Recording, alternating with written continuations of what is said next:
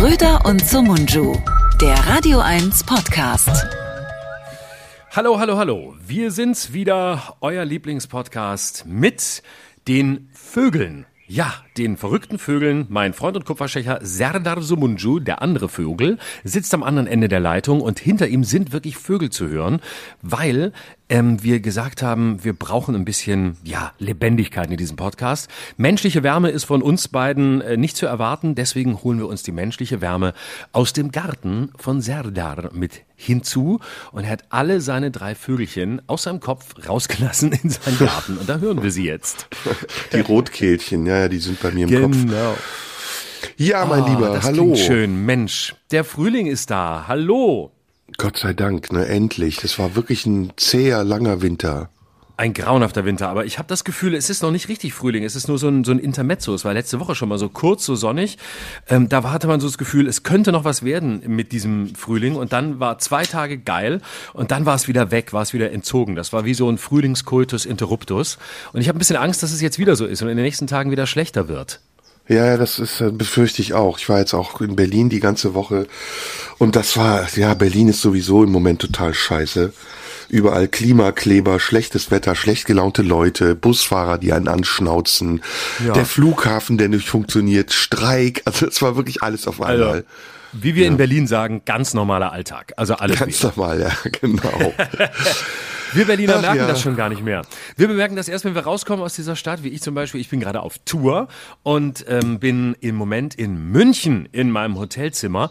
Und es ist das Wochenende rund um den Tag der Arbeit. Der Morgen ist der 1. Mai, äh, der revolutionäre 1. Mai. Da kriegt man hier in München nichts von mit. Hier sind einfach nur noch mehr Touristen als sonst und ganz viele Familien, die hier ganz viel Zeit verbringen und ähm, das Frühstücksbuffet ähm, zustellen, wenn ich da vorbei will. Und das ist dann immer sehr anstrengend. Dann hätte ich gerne ein Martinshorn, um mir den Weg frei zu machen, weil ich natürlich Businessreisender bin. Auch an Wochenenden, an denen alle anderen äh, privat sind, bin ich ja beruflich und ich kann da wirklich keine Rücksicht nehmen und ähm, muss jetzt muss mir mal anstellen. Das kann ich gar nicht leiden, wie du dir vorstellen kannst. So kennst du mich. Ja, ja, ungewöhnlich, dass du am Wochenende unterwegs bist. Ich dachte, du spielst Mhm. am Wochenende nicht, aber er ergab sich wahrscheinlich nicht anders, oder? Ist manchmal so, dass man am Wochenende auftreten muss, weil am Wochenende auch mehr Leute in irgendwelche äh, Stadthallen und Theater kommen. Und so muss ich jetzt dieses Wochenende unterwegs sein. Aber heute noch Sonntagabend, heute nehmen wir schon Sonntag auf, weil morgen ist Tag der Arbeit, da konnte ich nicht, da muss ich Steine werfen in Berlin, da muss ich wieder da sein. Da muss ich den Boxhagener Platz in Friedrichshain ganz alleine unsicher machen, weil viele andere Autonome abgesagt haben. Viele meiner autonomen Freunde sind auch ein bisschen in die Jahre gekommen, haben nicht mehr so Lust auf Steine werfen, wollen nicht mehr äh, permanent irgendwelche Ringe von Polizisten durchbrechen. Jetzt haben, sind wir ein paar Leute weniger, aber morgen geht's ab. Also wer Lust hat dabei zu sein, revolutionäre 1. Mai-Demo, ich bin ganz vorne, habe viele Steine, Molotow-Cocktails und auch äh, Flaschen im vergangenen Jahr gesammelt, nur für diesen Tag. Bitte sag dabei. Ähm, ich wollte dich um Gefallen bitten. Und zwar ähm, hast du Post bekommen bestimmt, oder? Ich habe sehr viel Post bekommen, ja. Möchtest du was vorlesen davon? Wir hatten das nämlich, glaube ich, letztes Mal am Ende versprochen oder angekündigt. Und wir haben Ja. ja, die Zuhörer auch aufgefordert, uns irgendwas zu schicken, ne? Genau, äh, die sollten uns, äh, warte mal, oh, das ist schon zwei Wochen her, äh, die sollten uns, äh, ach genau, in, in, äh, Hitler wo sollten die uns schicken. Also nicht, nicht Hitler persönlich, sondern ähm, die sollten uns äh, Gebeine und andere Gedärme von Hitler, was sie finden, irgendwo noch schicken. Und sie sollten uns, ähm, wir, so, wir finden es gleich. Äh, kann gerne was vorlesen. Ähm, ich Habe ich dich jetzt überrumpelt, weil du bist ja im Hotelzimmer. Hast du überhaupt die Sachen da? Ich habe natürlich bin doch vorbereitet, mein Freund. Ah, okay, ich habe immer cool. alles da, was wir brauchen könnten. Und Super. ähm, ich bin erreichbar über Schröder Live bei Instagram und bei TikTok heiße ich auch so. Und da könnt ihr ganz viele Nachrichten schicken. Und ähm, ich habe auch tatsächlich einige bekommen. Ich lese mal ein bisschen was vor. Ähm, Anja zum Beispiel schreibt, weil wir das letzte Mal über Annalena Baerbock gesprochen haben. Hallo Herr Schröder und indirekt Hallo Herr Somunku äh, bezüglich der Folge am 25.04. Annalena Baerbock ist ein Schwan, elegant und bissig. Oh, ah, das ist alles, was sie geschrieben hat? Nee, warte, warte, warte. Ich, hab, ich muss doch ein bisschen weitersuchen. Ich habe eine sehr schöne lange Nachricht bekommen. Die muss ich jetzt aber erstmal erstmal finden. Da, das ist eine sehr schöne lange Nachricht. Ähm, die lese ich mal vor, weil die wirklich ähm, spannend ist zur letzten Generation, worüber wir in der vergangenen Woche gesprochen haben. Und zwar schreibt Knife, lieber Florian, ich schreibe hier an dich, äh, meine aber euch beide, also Schröder und Sumunju. Zu erwähnen, dass ich euren Podcast höre, wäre redundant und vor allem anbiedernd, deswegen schreibst du es auch nicht und wir lesen es auch nicht vor. Deshalb überspringe ich die Lobhudelei, genau das machen wir auch und komme direkt zu meinem Anliegen. In der Sendung am 25.04. habt ihr sehr ausführlich über die sogenannten Klimakleber gesprochen. Ich fand es etwas schade, dass ihr dabei komplett einer Meinung wart. Ja, das ist manchmal so. Besonders stark finde ich euch, wenn ihr streitet. Können wir aber nicht herstellen, wenn es nicht so ist. Im Konsens dagegen führt sich einfach keine gute Diskussion. Sicher war es so, dass ihr beide eure Meinung vertreten habt, das verstehe ich. Allerdings war es schon oft so, dass einer von euch den Advocatus Diaboli spielte und damit die Diskussion befeuert hat. Merken wir uns fürs nächste Mal. In der öffentlichen mhm. Berichterstattung, wie auch in eurem Podcast, wird in der Regel die Form des Protests der Klimakleber kritisiert. Zum einen finde ich es extrem unpassend, dass Politiker Sternchen innen eine Form des Protests kritisieren, wenn der Protest doch an sie gerichtet ist. Vor allem, wenn jemand wie Fipsi Amtur dabei mit der moralisierenden Haltung eines Klassensprechers auftritt. Verweis an Richard David Precht, der selbiges über Baerbock sagte. Das Parlament soll sich mit dem Inhalt und nicht mit der Form befasst. Außerdem ist der Protest in seiner Form doch ein Erfolg, was sich daran zeigt, dass er in aller Munde ist. Häufig wird gegen die letzte Generation ins Feld geführt, der Protest richte sich an die Falschen, weil er die arme, hart arbeitende Bevölkerung trifft. Das wäre nur dann ein sinnvolles Argument, wenn man die Propaganda der Neoliberalen so weit verinnerlicht hat, dass man glaubt, jeder, der da im Stau steht, äh, sei zu einem unternehmerischen Selbst geworden. Der Verdienstausfall, der dadurch entsteht, dass ArbeiterInnen im Stau stehen, trifft die Unternehmen und damit doch meistens die richtigen. Das ist die im Stau Wartenden so persönlich nehmen, ist eine verkürzte, kausale Auffassung und der eben genannten Propaganda geschuldet. Das ist im Übrigen ein Missverhältnis, das Streikenden generell in unserer Gesellschaft widerfährt. Es gibt keine Solidarität mit den Streikenden, weil alle nur ihr individuelles Problem sehen. Die Hetze gegen die letzte Generation, die ihr leider auch bedient habt in eurem letzten Podcast, führt aus meiner Perspektive zu einer Radikalisierung. Es sind nämlich nicht die Demonstrierenden, die sich radikalisieren, sondern ihre Gegner.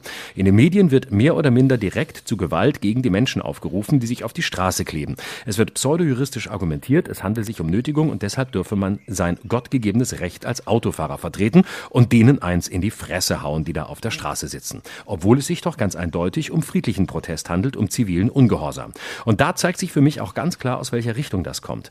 Denn während sich linke Gewalt in der Regel gegen Dinge richtet, richtet sich rechte Gewalt meist gegen Menschen. Ihr habt die RAF als Warnung dafür bemüht, in welche Richtung sich die letzte Generation entwickeln könnte, was ich für eine Zuspitzung halte, die komplett an den Haaren Jahren herbeigezogen ist. Deshalb möchte ich mich zum Abschluss auch einer Zuspitzung durch ein historisches Beispiel bedienen. Am 5. Juni 1989 stellte sich ein Mann am Platz des himmlischen Friedens einer Reihe anfahrender Panzer entgegen. Ich würde meinen, es handelte sich auch in diesem Fall um Nötigung. Es ist nicht offiziell bekannt, was mit dem Mann damals passiert ist, aber vermutlich wurde er zu Recht ermordet. Solltet ihr euch die Zeit nehmen, meine Nachricht zu lesen, bla bla bla. Liebe Grüße, René. So, das war diese Nachricht. Oh, oh, oh. Ja, mhm. ja, sehr klug geschrieben. Könnte Absolut. man jetzt lange drauf eingehen, würde den Rahmen der Sendung sprengen, aber danke für den Brief. Und René hat uns, glaube ich, schon mal geschrieben. Ja. Er scheint ein, ähm, ein treuer Zuhörer zu sein. Ja, gut, gut argumentiert, sehr, sehr spannend. Manche Punkte fand ich richtig, andere nicht, aber ja, wie gesagt, das wird den Rahmen der Sendung sprengen. Genau so soll es ja auch sein. Und äh, deswegen lesen wir das ja auch vor, weil ich, weil es eine gut argumentierte Meinung war und weil es uns zum Teil widerspricht. Und niemand muss immer alles teilen, was wir sagen. Wir teilen auch nicht immer alles, was andere sagen. Wir teilen manchmal noch nicht mal das, was wir selbst sagen. Hm. So, soll ich noch was vorlesen? Hier ja, wenn es nicht so lang ist. Nee, die ja, ist jetzt kürzer. Das war die längste okay. Nachricht, aber die hat sich auch gelohnt, deswegen habe ich sie ausgewählt. Finde ich auch. Find äh, hallo ich Florian, auch. hallo Serda schreibt eine Frau, ähm, die deren Namen ich hier nicht sehe. Also ich sehe nur den Instagram-Namen, den will ich jetzt nicht vorlesen. Hallo Florian, hallo Serda. Ich höre euren Podcast schon von Anfang an und möchte viele eurer Themen, mochte viele eurer Themen und wollte deshalb schon längst auch mal meinen Senf dazugeben. Jetzt habe ich endlich einen besonderen Anlass gefunden. Ich höre den Podcast jeden Dienstag auf meiner heilenden Wanderung und war sehr enttäuscht, als ich schon unterwegs in den Wald war und er nicht kam. Ach, das war, als wir uns verzögert haben, weil, weil mhm. wir abends ähm, zu privat waren. Hörte dann stattdessen bla bla bla bla. Was wollte ich vorlesen? Ähm, was soll ich denn sagen? Ach ja, ähm, hier. Ähm, nun zum Grund, weswegen ich auch äh, euch endlich schreibe. Und zwar habt ihr mir mit diesem Podcast ein besonderes Geburtstagsgeschenk gemacht und gleichzeitig mich wieder daran erinnert, wer noch an diesem Tag Geburtstag hatte. Also vielen Dank dafür. Ich musste mich seit der Kindheit oft mit diesem Datum auseinandersetzen und gleichzeitig beschäftigt mich das Thema Rassismus im Allgemeinen, da ich selbst Rassismus in jungem Alter zu spüren bekommen habe, weil ich selbst Griechin bin. Macht weiter so und lasst mich bitte nicht wieder podcastlos in den Wald marschieren. Das passiert, wenn wir mal zu spät sind. Dann laufen Leute durch den Wald und wissen nicht wie und wo und warum. So, jetzt zu Hitler. Äh, das war von der vorletzten Woche. Ähm, kann es sein, dass bei eurer letzten Schröder unser Wunsch Episode ähm, das Wort äh, das N-Wort zensiert wurde. Nein, das kann nicht sein. Bei uns wird nichts, niemals irgendwo zensiert. Brauchen wir, wir heute mehr Hitler? Nee, ich glaube nein. Nee, aber es ist nee. schön, ne, das N-Wort und dann direkt weiter zu Hitler. Da sind wir doch wenigstens im richtigen Themenbereich. Brauchen wir heute mehr Hitler? Das war die Frage, die wir gestellt haben. Die tierlieben Werte des Führers und sein Leben als Vegetarier. Das brauchen wir heute von Hitler. Denn wir hatten gefragt, was können wir von Hitler lernen. Oh, ähm, und äh, oh, oh. Ne, hat, oder wo würde uns Hitler heute, wo würde uns Hitler beispielsweise helfen? Das war die Frage. Hm. So, jetzt kommen wir zu einem Thema. Ähm, ja. Ich hab was. Ist ich mal auch. was anderes. Du auch? Gut, willst du, soll was. ich?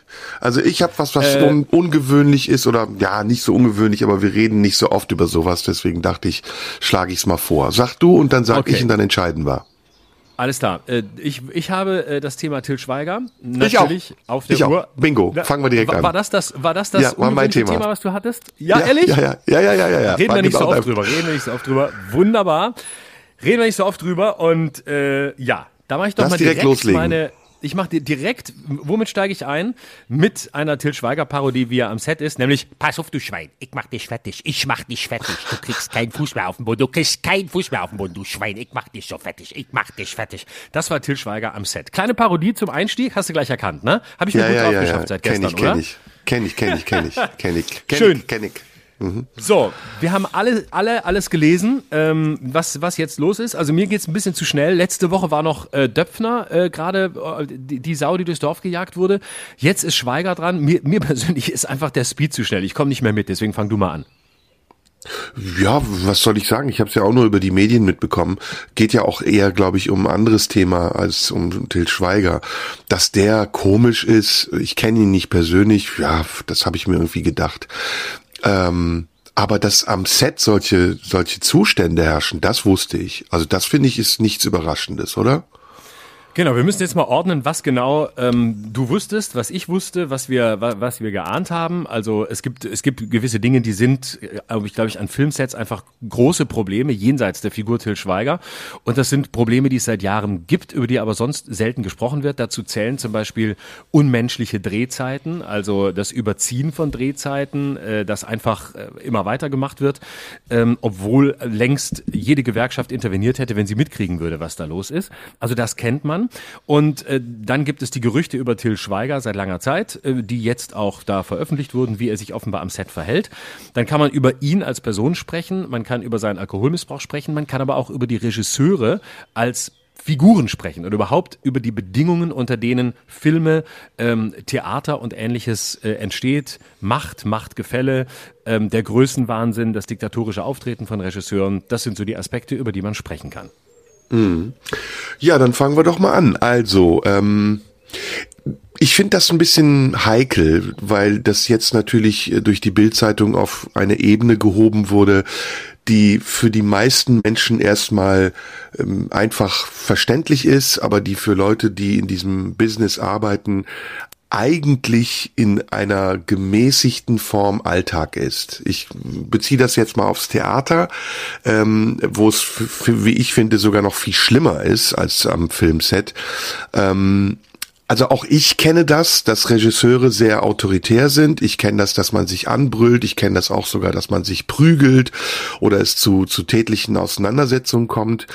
Ähm, obwohl ich das nicht gut finde, obwohl ich das äh, zu meiner aktiven Zeit als Schauspieler, als ich noch an den Schauspielhäusern gearbeitet habe, sehr belastend fand und mich das zum Teil auch ähm, nicht krank gemacht hat, aber mir vor diesen Momenten Angst gemacht hat und ich sie manchmal sogar auch gemieden habe. Ähm, aber darüber hinaus gibt's noch was anderes, nämlich eine Grenzüberschreitung. Also ist das, das sind so, sage ich jetzt mal, die gängigen Erfahrungen, die ich gemacht habe, dass eben da es manchmal auch Eskalationen gibt. Ähm, und ich habe da kein Verständnis für, aber ich weiß, warum es passiert. Eben entweder denkt der Regisseur, er sei King, oder die äh, Schauspieler denken, sie hätten irgendwelche Rechte, die sie in dem Moment nicht haben, sondern sie haben eher Pflichten, nämlich bei einer Probe auch sich dementsprechend zu verhalten. Also da gibt es auf beiden Seiten Ausreißer. Aber wenn es persönlich wird, dann, dann ist eine Grenze, eine ganz, ganz klare Grenze überschritten. Und ich weiß nicht, und ich möchte mir dazu auch kein Urteil erlauben, ob Till Schweiger wirklich ein Alkoholproblem hat. Auf mich wirkt es so. Also ich habe jetzt ein paar Ausschnitte von ihm gesehen. Ich war auch auf seiner Instagram-Seite, wo er dann äh, Filme äh, dreht von irgendwelchen Freunden und im Hintergrund lallt. Bei Til Schweiger mh, hm, muss man vorsichtig sein, der lallt auch, wenn er nüchtern ist. ja, ähm, das war immer. ähm, das, also war immer die, jetzt nicht, das war immer die beste Strategie ich weiß jetzt nicht, ob das wirklich unter Alkoholeinfluss entstanden ist. Ich kann mir das vorstellen, weil ich erinnere mich nämlich an eine Episode und da würde ich dich bitten, mich nochmal äh, aufzuklären, falls du es besser in Erinnerung hast als ich, ähm, mit Jan Ulrich. Da gab's Ja! doch irgendwann mal was, Ja. ne? Und Danke, während ich spreche, danke. und während ich spreche, fällt mir nochmal ein, ich habe ihn wirklich kennengelernt. Hatte ich nämlich total verdrängt und zwar auf der Toilette bei Stefan Raab, äh, bei TV Total.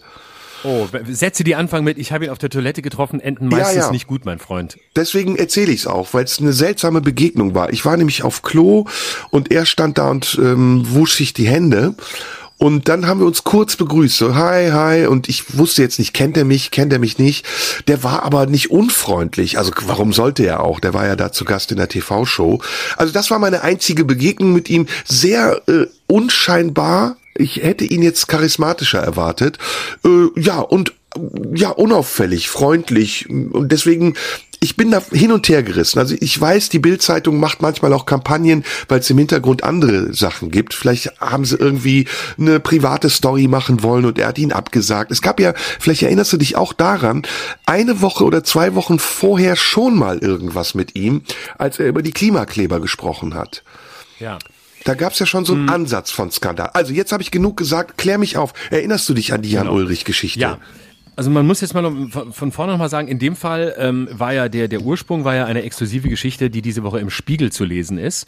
Ähm, eine sehr lange äh, Geschichte, wo all das äh, thematisiert wird, wo auch äh, da, das Verhalten von äh, Til Schweiger am Set ähm, thematisiert wird, dass er äh, schon Leuten Prügel angedroht hat, dass er sehr autoritär auftritt, dass er gegenüber ähm, einer Komparsin sich unangemessen verhalten hat, die sich dann ähm, ausziehen sollte, ihre Brüste zeigen sollte, was dann gedreht wurde, wovon aber klar war, dass es nicht in den Film kommt und so weiter. Das meiste war bei den Dreharbeiten zu Manta Manta, der äh, Teil Teil der aktuell im Kino ist. Ähm, es ging darum, dass äh, Leute, die lange mit ihm zusammenarbeiten wollten, dann äh, am Set von ihm so behandelt wurden, dass er sich Bier bringen ließ, obwohl es ein Alkoholverbot am Set gab und äh, in diesem Fall eine Frau dann sagte, sie wusste nicht, was sie tun sollte, sie war verunsichert, kam nicht mit dem Bier zurück und dann brüllte er sie an, wo sie bleibe und sie sagte, sie musste erstmal durchatmen und er sagte, wann du atmest, entscheide ich und äh, das sehr laut und sehr autoritär und sehr arrogant. Also davon gibt es viele Geschichten, die sind diese Woche im Spiegel zu lesen. Ähm, wie gesagt, in der Branche hat man da immer wieder drüber gesprochen und es gab die Geschichte, die du gerade erzählt hast, ähm, auf Mallorca, wo offensichtlich Jan Ulrich und Til Schweiger beide ein Häuschen haben, in der Nähe voneinander, wenn nicht sogar nebeneinander, jeweils so eine Finca. Und da kam es vor einiger Zeit ähm, zu einer, ja, zu einer Art äh, Prügelei oder zu einer Art, äh, zu einem, mindestens haben sich die beiden tätlich angegriffen, so wurde es erzählt.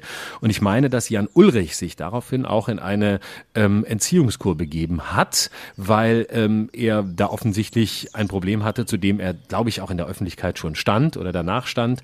Und über Til Schweiger sprach da eigentlich niemand weiter.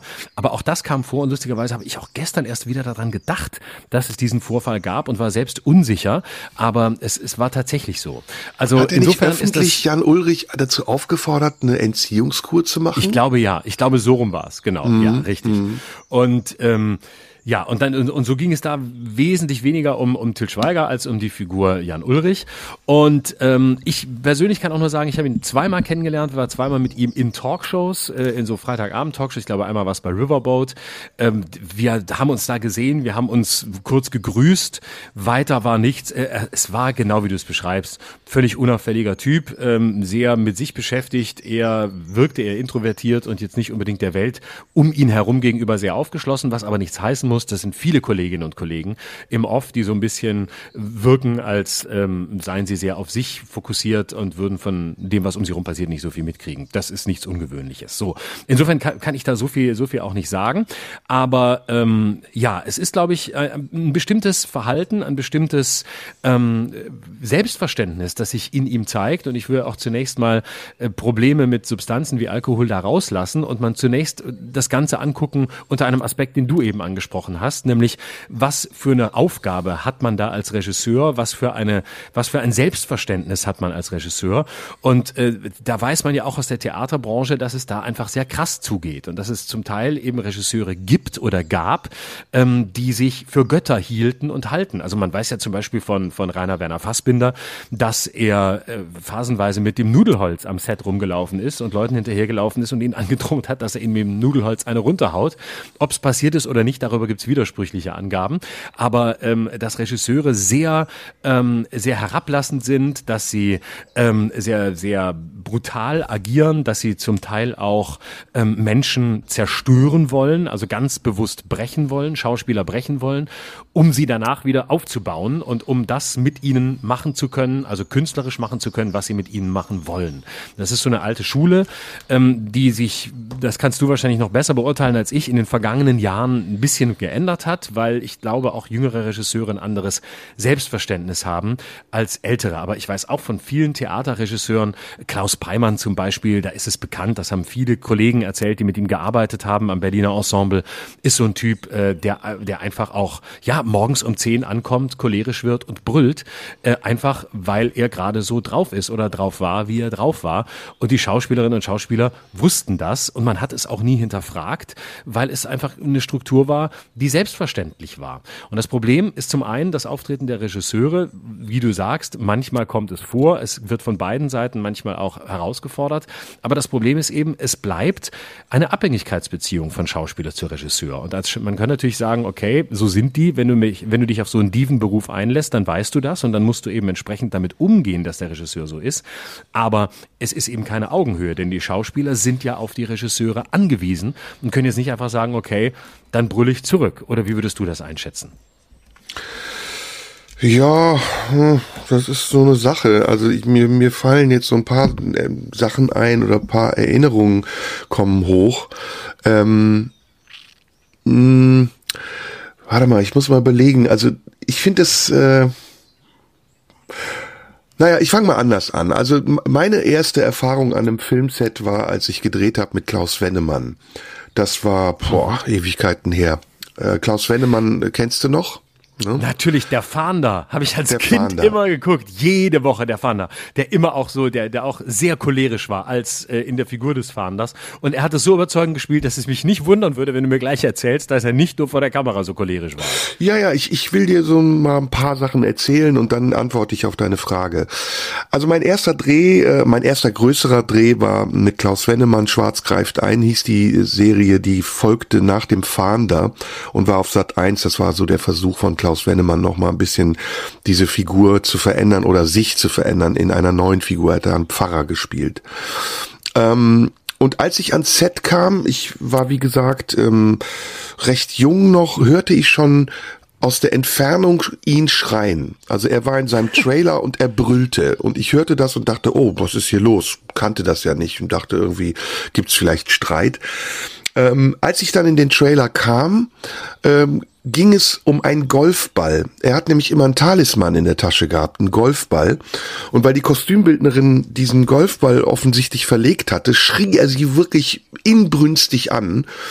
Und ich war total perplex und dachte, was ist denn hier los? Was sind das für um Umgänge hier? Ähm, und habe das aber dann irgendwie verdrängt und dachte, ja, keine Ahnung, ist vielleicht normal so am Filmset und wurde dann aber selbst ähm, Ziel seiner Wut, als wir gedreht haben. Und zwar hat Klaus Wennemann, was sehr unkollegial ist, ähm, während ich gedreht habe, immer reingesprochen. Also er hat mein Spiel kommentiert. Ähm, boah, was für ein Idiot, wer hat den denn gecastet?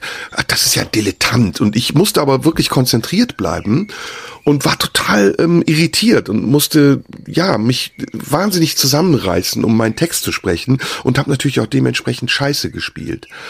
Und ähm, dann kam die Mittagspause Und er schrie wieder rum, also er hat eigentlich dauernd rumgeschrien, dass man alle Komparsen gefälligst vom Filmset entfernen soll, damit er alleine essen kann. Und dann wurden so 30 Komparsen in so einen Nebenraum buxiert, wo die sich dann gequetscht haben und warten mussten, bis der feine Herr Wennemann sein Essen gegessen hat. Und ähm, ich auch übrigens. Und als ich dann wiederkam und wir weitergedreht haben, machte er einfach weiter, hat einfach wieder mich gestört. Und irgendwann habe ich gesagt, ey, kannst du bitte kurz, kannst du bitte kurz ruhig sein? Und dann wurde er vollkommen normal, so als wäre er aus einer Trance aufgewacht und sagte, oh ja, ja, ja, Entschuldigung. Und war ganz freundlich wieder. So als hätte er sich gar nicht wahrgenommen währenddessen. Also das war so ein Erlebnis, was ich, was ganz früh mich geprägt hat und diesen Eindruck, dass es an Filmsets eben nicht nur autoritär, sondern wie ich finde einfach auch ähm, brutal, mm, ja nicht nur brutal, fast schon faschistoid um äh, ähm, abgeht, ähm, dass dieser Eindruck ja da schon entstanden ist und der hat sich aber dann weiter fortgesetzt, als ich dann irgendwann ein Jahr oder ein paar Jahre später bei den Anrainern war.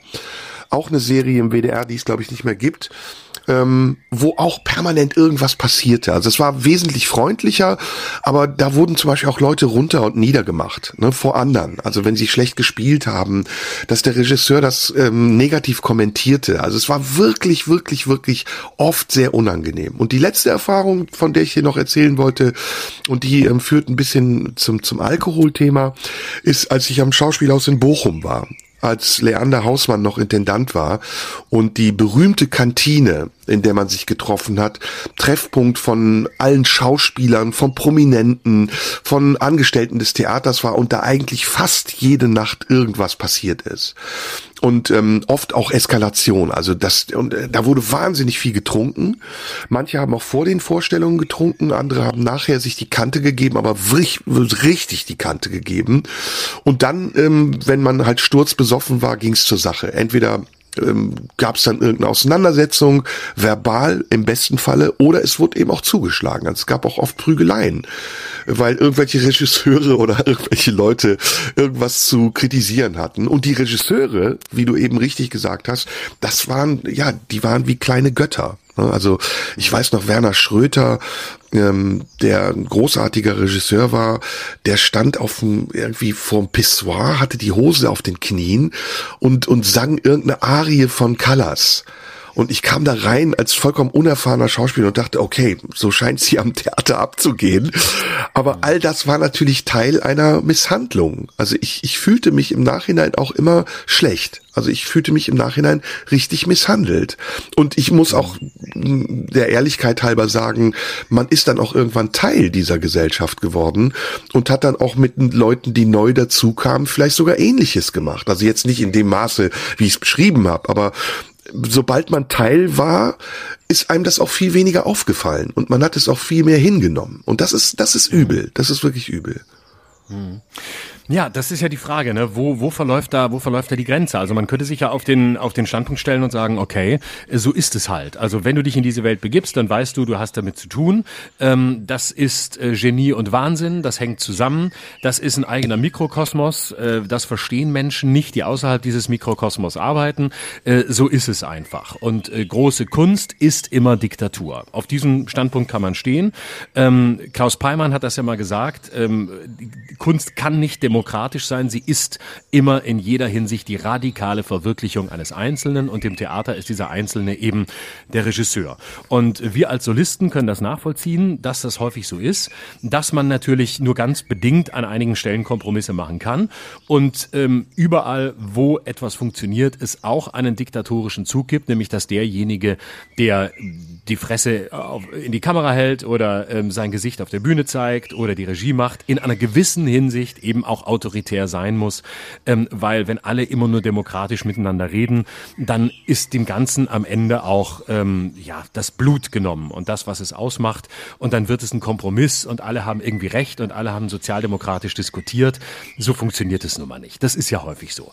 Wo verläuft aber die Grenze? Und das ist ja der spannende Fall. Wo sagt man, okay, es gehört zum künstlerischen dazu, es gehört zum eigenen dazu, es gehört auch zu diesem Mikrokosmos, was von außen vielleicht schwer nachvollziehbar ist. Und wo muss man einfach einfach sagen, no way, so nicht. Das sind Umgangsweisen, die waren schon früher scheiße und viel zu lange haben Leute das hingenommen, haben nichts dazu gesagt und jetzt leben wir eben in einer anderen Zeit. Jetzt stellen sich Leute hin und sagen, so nicht. Wir machen das nicht mehr mit. Ähm, es kann nicht jede irre Handlung und nicht jede übergriffige Tat mit Kunst, Künstlertum, Dandytum und äh, Halbgötzentum äh, gerechtfertigt werden. Ja, das hat sich ja auch geändert. Ne? Da muss man dazu sagen, die Zustände zu äh, den Zeiten Fassbinders sind heute nicht mehr. Und auch ähm, selbst noch vor zehn Jahren, als an der Volksbühne Kastorf Intendant war, da herrschte da ein ganz anderer Ton. Heute hat sich das geändert. Wie, also auch das Theater, die Theaterarbeit oder die Filmarbeit ist politisch korrekter geworden. Dennoch ist es so, ähm, Theater, ich bleib mal kurz beim Theater, aber auch Film im Grunde genommen, das, äh, da tut sich nicht viel. Ähm, sind sehr hierarchische Strukturen. Also im, im Theater ist es einfach so, dass der Regisseur eine, eine exponierte Stellung hat, dass der Regisseur gleichzeitig auch Stellvertreter des Hauses ist, äh, dass er natürlich auch unter Druck steht und dass er beobachtet wird und dass er auch scheitern kann, aber dass er in gewisser Weise den, den Schauspielern übergeordnet ist. Und ähm, danach kommen dann die anderen, dann gibt's vielleicht einen, einen Spielleiter oder einen Chefdramaturgen oder Leute, die ihm wiederum übergeordnet sind. Und am Ende ist der Intendant. Und diese, diese hierarchische Struktur, die es im Theater gibt, die funktioniert weil viele, die am Theater arbeiten, eben auch abhängig sind. Das hast du sehr richtig gesagt. Es ist eine, es ist eine Abhängigkeitsstruktur, ein System von Abhängigkeiten, in dem eben äh, an unterster Stelle meistens sogar die Angestellten stehen, wobei, da muss man aufpassen, ähm, manche Angestellte, wie zum Beispiel ein Inspizient oder ein Bühnenbildner oder sonstiges, die, ähm, die sind schon etwas höher gestellt als, als ein Schauspieler, der vielleicht nur eine kleine Nebenrolle spielt und ganz ambitioniert ist, ist neu am Haus, ist jung, weiß nicht, wie er sich verhalten soll. Und solche Leute geraten dann schnell mal in eine Mühle und, ähm, und wissen auch nicht, wie sie sich dagegen wehren können. Ich habe das, wie gesagt, ein paar Mal erlebt und ich habe dann auch irgendwann angefangen, mich zu wehren ähm, weil ich gemerkt habe, dass ich unter diesen Umständen auch nicht arbeiten will. Also ich habe mm, in Oberhausen mal gespielt und dann ähm, kam es auch ähm, zu einem Streit mit einem Mitspieler, der mich, ähm, der offensichtlich irgendwie keinen Bock auf mich hatte, der mich nicht mochte und vielleicht war er auch eifersüchtig, das möchte ich ihm jetzt gar nicht unterstellen, aber der hat dann auch auf offener Bühne bei den Proben gegen mich agiert. Also hat, hat mich dumm angemacht oder hat einfach nicht mitgespielt. Und das ist ja auch eine Form von Gewalt, ne? Wenn du jemanden, der mit dir auf der Bühne stehst, äh, steht, einfach Steine in den Weg wirfst und ihn daran hinderst, seine Arbeit zu machen. Und ich bin dann auch irgendwann zum Intendanten, habe um ein Gespräch gebeten, habe gesagt, ich kann, sorry, ich kann das nicht, ich kann so nicht arbeiten, ich, wir müssen das klären. Und das ist dann wirklich auch die einzige Lösung. Man muss sich in solchen Fällen, es gibt ja auch Gewerkschaften mittlerweile, es gibt Ansprechpartner, es gibt äh, im Umfeld solcher Inszenierungen mindestens einen Dramaturgen, Regieassistenten, der das auch mitteilen kann. Ne? Also der kann auch zu einem Intendanten oder einer Intendantin gehen und sagen, hey, hier bei der Probe, da laufen Dinge, die sind nicht okay. Aber auch da ist es so, dass diesem System von Abhängigkeit ja auch noch ein anderes System äh, beisteht, nämlich das von Einschüchterung. Also äh, Leute damit zu bedrohen, dass sie keinen Fuß mehr fassen in der Branche. Ich denke zum Beispiel bei Till Schweiger wird es so sein, dass unglaublich viele sehr stolz drauf waren, in diesem Film mitzuspielen. Till Schweiger ist ja, ja eine Koryphäe. Ne? Das ist ja jemand, der einer der erfolgreichsten Regisseure, die wir in Deutschland haben. Und wenn du dann mal in so einem Film bist und jemand, äh, dem du gefallen willst, dir sagt, ey, pass auf, wenn du nicht das tust, was ich dir sage, dann werde ich dafür sorgen, dass du nie mehr wieder irgendwo eine Rolle kriegst. Äh, unter dieser Bedingung lassen dann viele Leute viel zu viel mit sich machen. Und das ist eben der, der zweite Teil, diese Einschüchterung, die dann auch funktioniert. Letztendlich muss ich sagen, ähm, ist das alles eine Frage der Menschlichkeit. Also ich, ich beispielsweise habe noch nie in meinem Leben irgendwelche Angestellte auf Tour oder sonst wo schlecht behandelt oder versuche es, mir war es nicht bewusst, wenn ich es getan habe, tut's mir leid, aber äh, so ein gewisses Mindestmaß an Anstand, Leuten Hallo zu sagen, sich zu bedanken. Du, du weißt das von unserer Branche, wie viele Kollegen auch wir haben, die denken, sie wären kleine Könige. Und die kommen dann an, ähm, wo ist das Catering? Und reden mit niemandem oder behandeln Techniker schlecht oder was auch immer. Und ich habe mir irgendwann angewöhnt und ich verlange das übrigens auch von meinen Mitarbeitern, Mitarbeitern, dass man sich gefälligst zu bedanken hat. Zum Beispiel, wenn man auch den Spielort verlässt, dass man den Angestellten dort, den Lichttechnikern, den Bühnentechnikern seinen Dank ausspricht, weil sie arbeiten dort, sie sorgen dafür, dass die Vorstellung läuft und sie sind auch genauso wichtig wie man selbst, wenn man auf der Bühne steht. Und das ist für mich einfach eine Form der Menschlichkeit. Und wer das nicht kann, der hat es wahrscheinlich auch nicht in seinem Charakter oder der ist irgendwann so verdorben durch den Erfolg, den er hat, dass es ihm nicht mehr bewusst ist. Aber ich meine, Florian, wir beide wissen, ich wüsste jetzt nicht, ist es die Mehrheit oder die Minderheit, aber es ist eine gehörige Zahl von Leuten, auch in unserer Branche, die sich ja mindestens ähnlich, wenn nicht sogar genauso verhalten.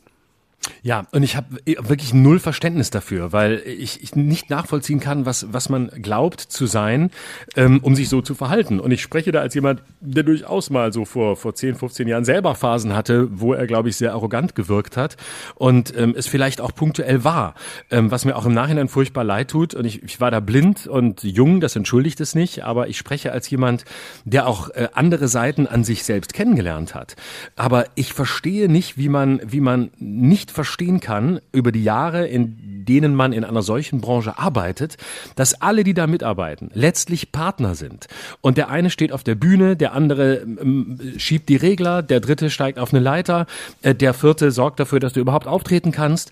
Jeder macht da seinen Job und es ist letztlich eine Form der Teamarbeit.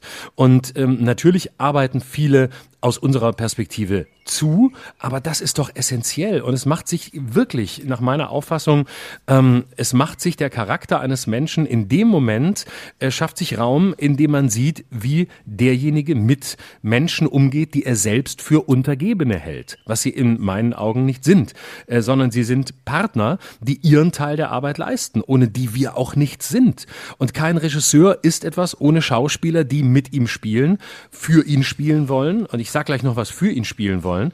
Aber ähm, wir sind ja nichts ohne die. Till Schweiger allein am Set, wer ist er denn? Ich oder du allein auf einer Bühne, ohne dass jemand das Licht anmacht und ähm, dafür sorgt, dass wir zu hören sind. Wir sind nichts. Da können wir uns selber noch äh, irgendwie ein Mikrofon ranschrauben, das geht vielleicht noch.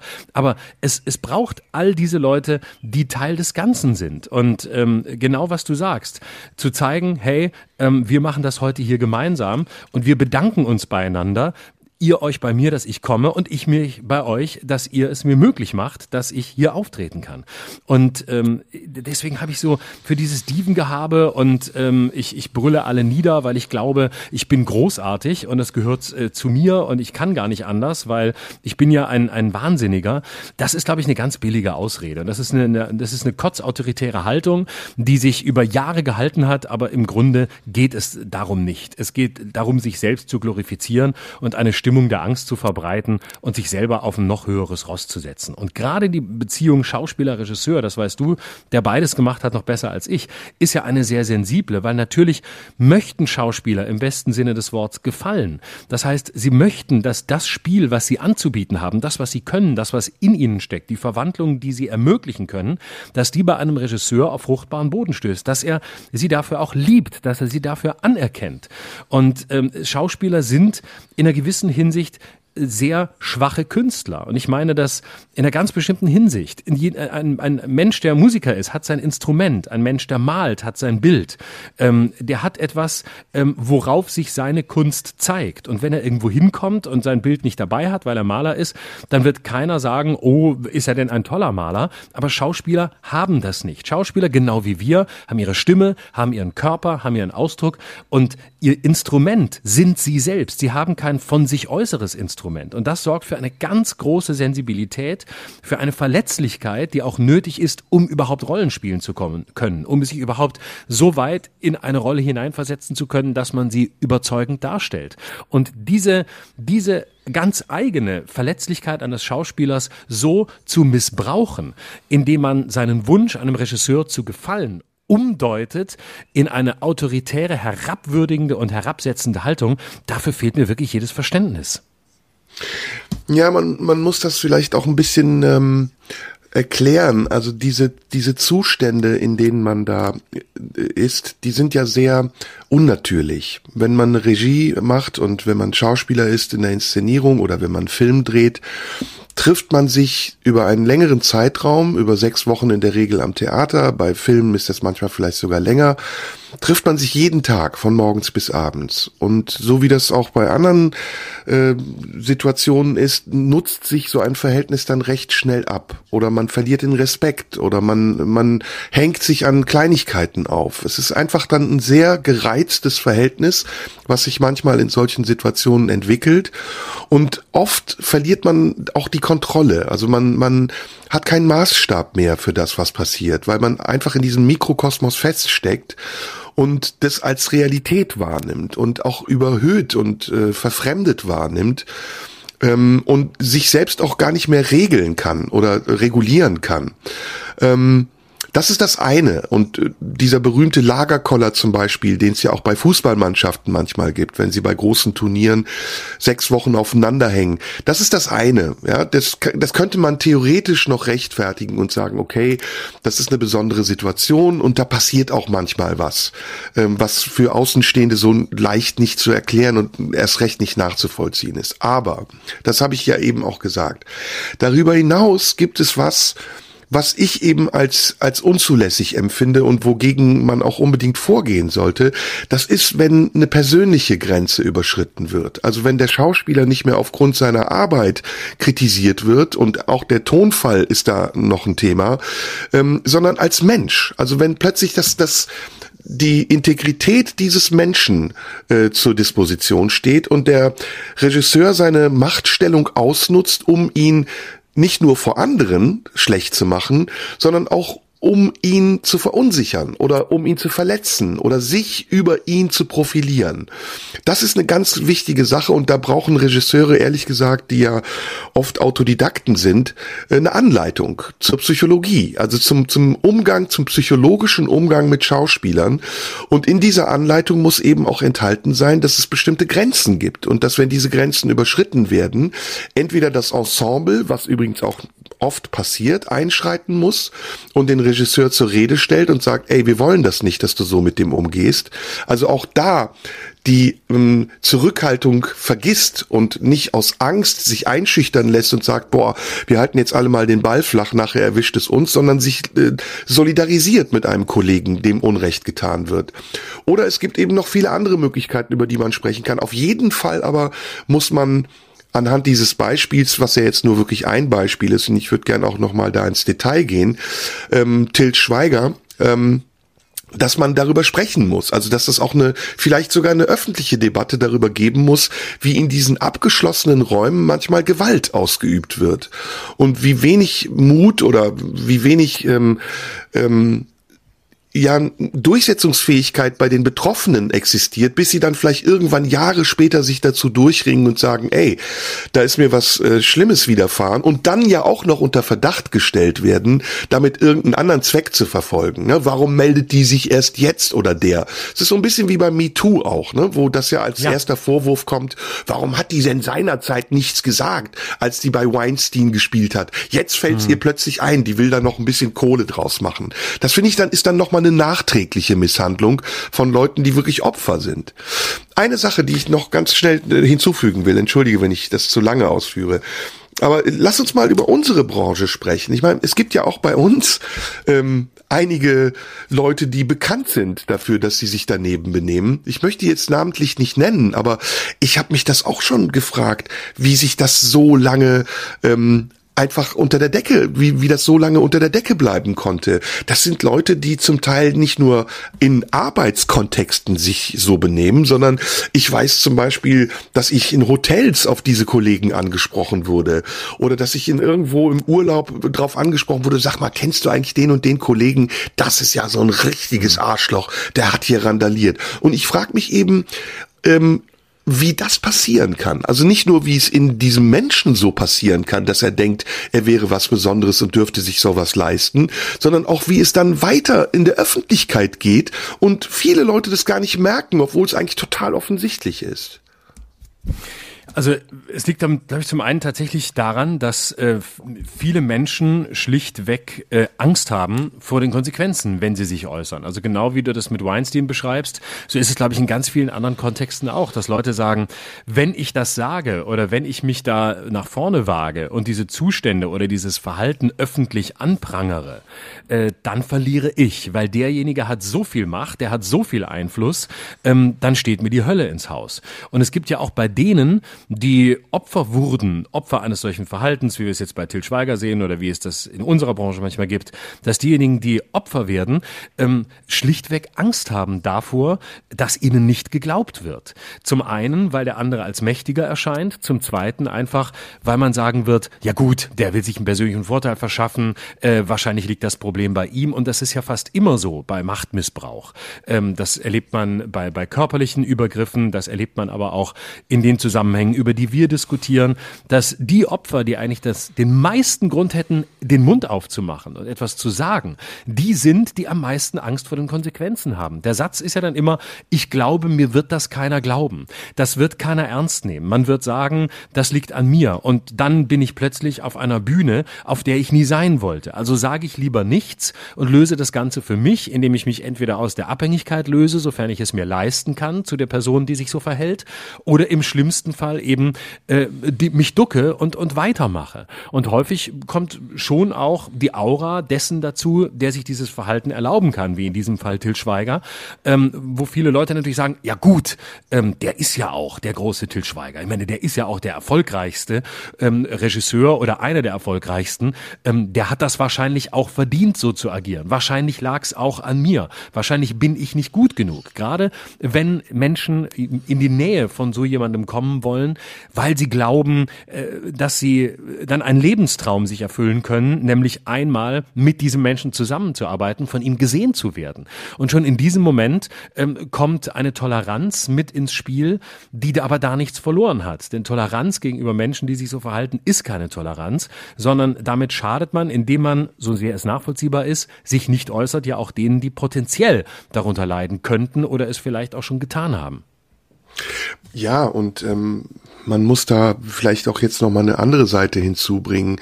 Ähm, es gibt, wie gesagt, Leute, denen eilt ein bestimmter Ruf voraus und sie erfüllen das auch, was man von ihnen erwartet. Sie sind Arschlöcher, sagen wir es mal ganz simpel. Ähm, aber es ist ja auch so, das kennst du bestimmt auch, dass in dieser Ehrfurcht, die manche Leute vor Prominenten haben, ähm, auch auch etwas Übertriebenes steckt, das dazu führt, dass man als Prominenter schon fast gar nichts mehr machen muss, um in deren Sichtweise in irgendein Klischee zu passen, also arrogant zu sein oder irgendwas. Ich kann dir da ein Beispiel geben. Also ich, wir haben ja Catering-Listen, ne? du ja auch auf denen steht, was wir essen wollen, wenn wir zu einer Veranstaltung kommen. Und viele Leute denken so, also viele Menschen, die das nicht kennen, ähm, wie es hinter den Kulissen ist, die denken so, meine Güte, ey, was für ein Luxus. Der kriegt Essen umsonst und äh, beschwert sich auch noch darüber, dass es nicht das Essen ist, was er will. Der soll mal schön den Ball flach halten. Stimmt, ist richtig, aber entspricht nicht der Realität, weil wir sind, du bist im Jahr sehr oft unterwegs, ich manchmal auch. Also viele spielen, sagen wir mal, 100, 150 Tage im Jahr. Und es ist ihre Arbeit, ja. Und die Arbeitsbedingungen entscheiden mit darüber, ob sie gut oder schlecht spielen, ob sie sich wohlfühlen oder nicht. Das heißt, jeder, der an dieser Veranstaltung beteiligt ist, hat irgendwie auch eine Verantwortung dazu, dazu dass sich die anderen wohlfühlen. Naja, und dann haben wir eben Cateringlisten und wir sind mittlerweile dazu übergegangen, dass wir den Veranstaltern sogar sagen, bitte stellt nicht zu viel in die Umkleidekabine, weil wir können das nicht essen. Das überfordert mhm. uns oder das macht uns ein schlechtes Gewissen. Ne? Weil viele Veranstalter in einer Art vorauseilendem Gehorsam, vielleicht haben sie schlechte Erfahrungen gemacht mit anderen Kollegen, gehe ich mal von aus, dann wirklich alles auffahren. Also von Süßigkeiten bis hin zu Kuchen, bis hin zu warmem Essen, bis hin zu äh, Crackern und so weiter. Alle Getränke, die man haben will und so weiter und so fort. Und dann kommt man in diese Umkleidekabine und denkt, Alter, das kann ich ja alles gar nicht essen. Das ist ja viel zu viel.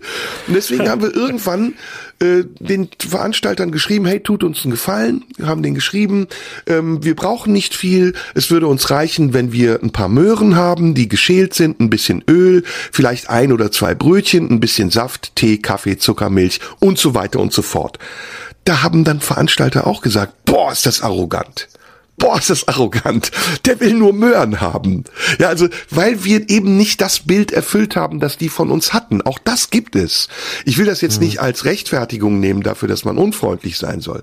Aber es hat eben zwei Seiten. Und ich kann in gewissem Maße verstehen, dass daraus auch Unmut entstehen kann und dass dann jemand sauer ist und sagt, ey, ich habe euch doch geschrieben, ich will nicht die ganze Umkleide voll mit Essen haben und hier ist noch nicht mal eine Möhre. Wie er das sagt, ist natürlich eine Frage des Charakters. Man kann das freundlich sagen, man kann brüllen, man kann auch Leute zur Sau machen, aber das ist okay. Also da würde ich sagen, ist es noch in irgendeiner Form okay. Ja, es ist nicht gut, es ist okay, weil es ein Missverständnis ist.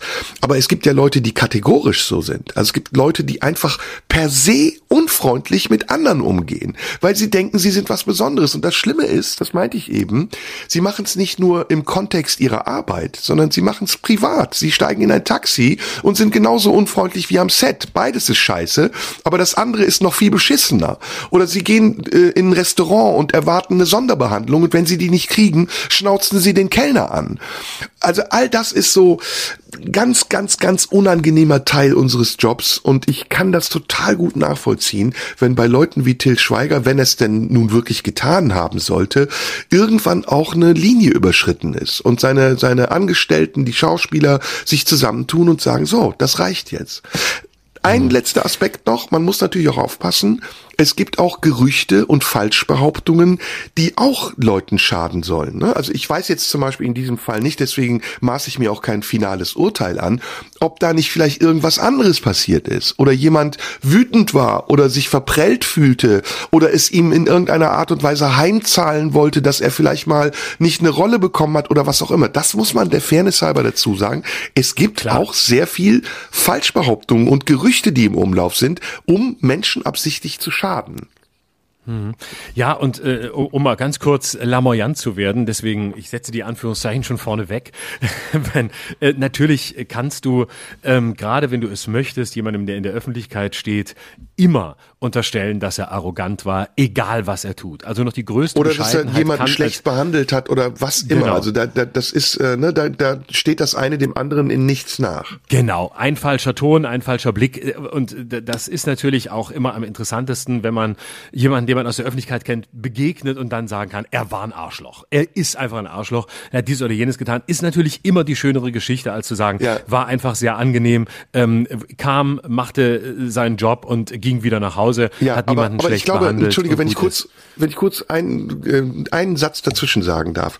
Es gibt da einen gewaltigen Unterschied. Es gibt, weißt du, es kann mal was passieren. Das, in, jeder hat in unserem Leben irgendwann mal Fehler gemacht. Ne? Das ist, ich finde, das ist verzeih, verzeihbar.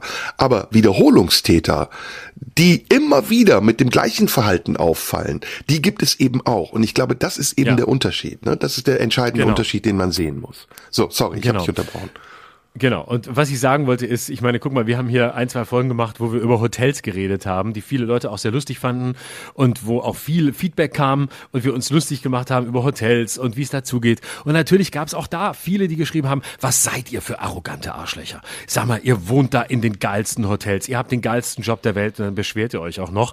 Und ich meine, es war nun wirklich nicht von uns intendiert, uns über Hotels ernsthaft zu beschweren. Das war wirklich ein launiges Gespräch darüber, was man eben so an Sitten erlebt und Gebräuchen, wenn man viel in Hotels ist. Das war keine Anklage, das war auch kein, das war noch nicht mal eine Kritik, sondern es war einfach nur ähm, das, das Erleben und ähm, wie es eben abläuft, wenn man das häufig hat. Und auch da kann man natürlich sagen, wie können die so arrogant sein, die sollen mal dankbar sein. Also das, das gibt's schon auch. Entscheidend ist aber eine gewisse Grundhaltung und eine Lebenshaltung von Menschen, die sich dann eben über andere erheben und andere nicht als Partner sehen, sondern als Material sehen, das sie für sich geh und im Zweifelsfall eben auch missbrauchen können. Und das ist das eigentlich Schlimme. Und was man auch sehen muss, ähm, worüber wir noch gar nicht gesprochen haben, ist in diesem Falle ähm, das Verhalten von Leuten, die drumrum sind. Und das ist zum ja. Beispiel so eine Produktionsfirma. Und in diesem Fall ist es Konstantin Film. Und auch hier muss man den Disclaimer vorne dran stellen. Wir haben auch nur die Informationen, die diese Woche im Spiegel stehen.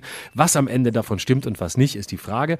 Aber es wirkt mindestens bis jetzt und nach dem, was dort zu lesen war, ähm, soweit ziemlich wasserdicht abhängig zu sein. Und es gibt ähm, eine Produktionsfirma wie Konstantin, der natürlich auch in einem Abhängigkeitsverhältnis steht, weil äh, Till Schweiger da offensichtlich ähnlich wie bei einem Plattenlabel gesigned hat und alle Filme eben mit denen macht. Und es ist klar, wenn Till Schweiger einen Film macht, ist die Wahrscheinlichkeit groß, dass er Millionen umsetzen wird. So ist es jetzt mit Manta Manta. Das ist, glaube ich, einer der erfolgreichsten Filme der letzten Jahre, ähm, wie fast alles bei ihm. Und man weiß natürlich auch, der bringt uns so viel Geld und der bringt uns so viel auch Ruhm mit dem, was er da macht. Also drückt man natürlich alle Augen zu. Also lässt man auch an der Stelle einfach gewähren, weil man eben, ja, wie so ein Pilotfisch davon ähm, profitiert, dass sich jemand auch daneben benimmt. Und auch das ist eine Struktur, die man mal hinterfragen muss. Ja, also ich will gleich noch ein anderes Thema mit dir besprechen, deswegen versuche ich jetzt gerade mal so ein bisschen den Kreis zu schließen das ist ja alles nicht neu. Ne? Du kennst den Ausschnitt von Klaus Kinski am Set äh, mit, mit Werner Herzog, wo er rumbrüllt, weil der, ich glaube, der Kameramann oder irgendjemand ein falsches Mittagessen gekocht hat. Das ist ja. alles nicht neu. Neu ist eben, dass sowas auch an die Öffentlichkeit gelangt, was ich gut finde. Und neu ist auch eben, dass in diesen Produktionsfirmen, in diesen Theatern, am Set darüber geredet wird und dass man sich das nicht alles bieten lassen muss. Ich glaube auch, dass das manchmal bei diesen vermeintlichen Stars so ein Nachahmeffekt ist. Ich glaube auch, dass dann Till Schweiger, wenn er es denn nun wirklich so gemacht haben sollte, sich selbst dann auch so ein bisschen gerne sieht in dieser Rolle, als, als der Typ, der jetzt irgendwie ausrastet oder ein bisschen verwegen ist oder Schauspieler auch mal zur Sau macht. Das muss man denen abgewöhnen und ich glaube, in der Diskussion, die wir jetzt haben, wird es eher dazu beitragen, dass es in Zukunft, na hoffen wir mal, weniger wird. Sag mal, ich wollte mit dir noch was anderes besprechen. Äh, oder wolltest mhm. du dazu noch was sagen? Nö, damit ist eigentlich alles gesagt, haben wir jetzt ausführlich besprochen und es waren, glaube ich, alle Aspekte drin, die uns wichtig waren. So, ja. nächstes Thema. Ich glaube, das ist auch das, was du als zweites gesagt hättest, nämlich Boris Palmer. Ja, genau, sehr gerne. Der nächste, der, der nächste Bad Guy dieser Woche. Also nur, ja. im Grunde ist diese Folge eine Folge über Bad Guys. Wir, die bedingungslos guten Good Guys, die niemals all die Fehler machen würden, die wir hier anprangern, niemals, die sich niemals schlecht verhalten würden, nie, weder auf der Bühne noch hinter den Kulissen noch von der Bühne herab. wir naja. sagen heute mal, was bei, was bei anderen so los ist. Ja. Also, Boris Palmer, los geht's, geil. Ja, also ob wir so gut sind, das sollen andere beurteilen. Aber ich glaube, zumindest sind wir dazu du, in der Lage. Hast du meine Ironie nicht gehört, Schatz? Doch, doch. Hast ja, keine, man muss es aber sagen. Baby, man muss es trotzdem Baby, sagen. Weißt du, wie viele Menschen Ironie nicht verstehen? Das muss hier, man trotzdem, glaube ich, doch sagen. Hier, es hier, hier, wer hier die Ironie, wer bei uns ankommt und keine Ironie versteht, hat in diesem Podcast nichts verloren. Dem wird, dem wird ja. äh, die Internetverbindung zu unserem Podcast gekappt. Richtig so. Also Boris Palmer, ich bin da hin und her gerissen. Ich habe da echt drüber nachgedacht, was ich dazu denke und sagen soll. Ähm, also erstmal der Tatbestand. Der Tatbestand ja. ist, Boris Palmer war eingeladen äh, zu einem Vortrag des Goethe-Instituts oder vom Goethe-Institut eingeladen, einen Vortrag über Migration zu halten. Ich sage das jetzt mal ganz oberflächlich. Ja. Ähm, ähm, und ist dann schon beim Zugang zu dieser Veranstaltung von Demonstranten ähm, aufgesucht worden, die ihn konfrontiert haben mit, ich weiß gar nicht womit genau, keine Macht den Nazis, haben sie, glaube ich, gebrüllt und er fühlte sich offensichtlich angesprochen angesprochen, es kam zu einem Disput und ähm, der erste äh, Eklat ist, dass Boris Palmer sie ähm, abgewiesen hat und einen Vergleich gebracht hat, nämlich dass es äh, doch ähnlich sei wie der Judenstern, ähm, wenn Leute ihn so beschimpfen würden. Also er hat sich zum Opfer gemacht und das mit einem Vergleich, der ja zu Recht kritisiert wurde, der ja eine Verharmlosung darstellt, obwohl Boris Palmer, ja. wie ich jetzt gelesen habe, selbst äh, jüdische Vorfahren hat was ihn nicht davor ich schützt, glaube, äh, dumme Vergleiche zu machen, muss man dazu genau. sagen. Also im Grunde war der Vergleich so, dass er gesagt hat, ähm, ihm de, die, den Gebrauch des N-Worts zu verbieten, das sei wie ein Judenstern. Und ah, okay. ähm, mhm. das, das ist äh, der Zusammenhang, das macht es äh, nicht wesentlich anders, aber noch delikater. Ähm, also weil er ja schon immer darauf besteht, dieses Wort zu sagen. Wenn er das nicht dürfe, dann, dann sei das ähm, wie ein Judenstern. So. Ja. Ähm, Also, Ich wollte noch, äh, darf ich das ja. noch zu Ende kurz sagen? Ja, bitte, gerne, entschuldige. Weil ich wollte noch einen wichtigen Aspekt dazu bringen. Äh, Das zweite war eben dann der Vortrag, in dem er zitierend das N-Wort, glaube fünf oder sechs Mal äh, gebraucht hat und das kam dann raus. Ähm, eine Bloggerin auf Twitter hat das veröffentlicht und das führte natürlich zu dem erwartbaren Eklat. So, jetzt zu meiner Meinung. Ähm, wir selbst haben das ja hier in diesem Podcast mal erlebt, ähm, wie das ist, wenn man zu unbedacht mit äh, solchen Terminologien umgeht und sei es auch nur aus spielerischem Anlass. Und meine Meinung hat sich auch seitdem geändert. Das muss ich hier sagen.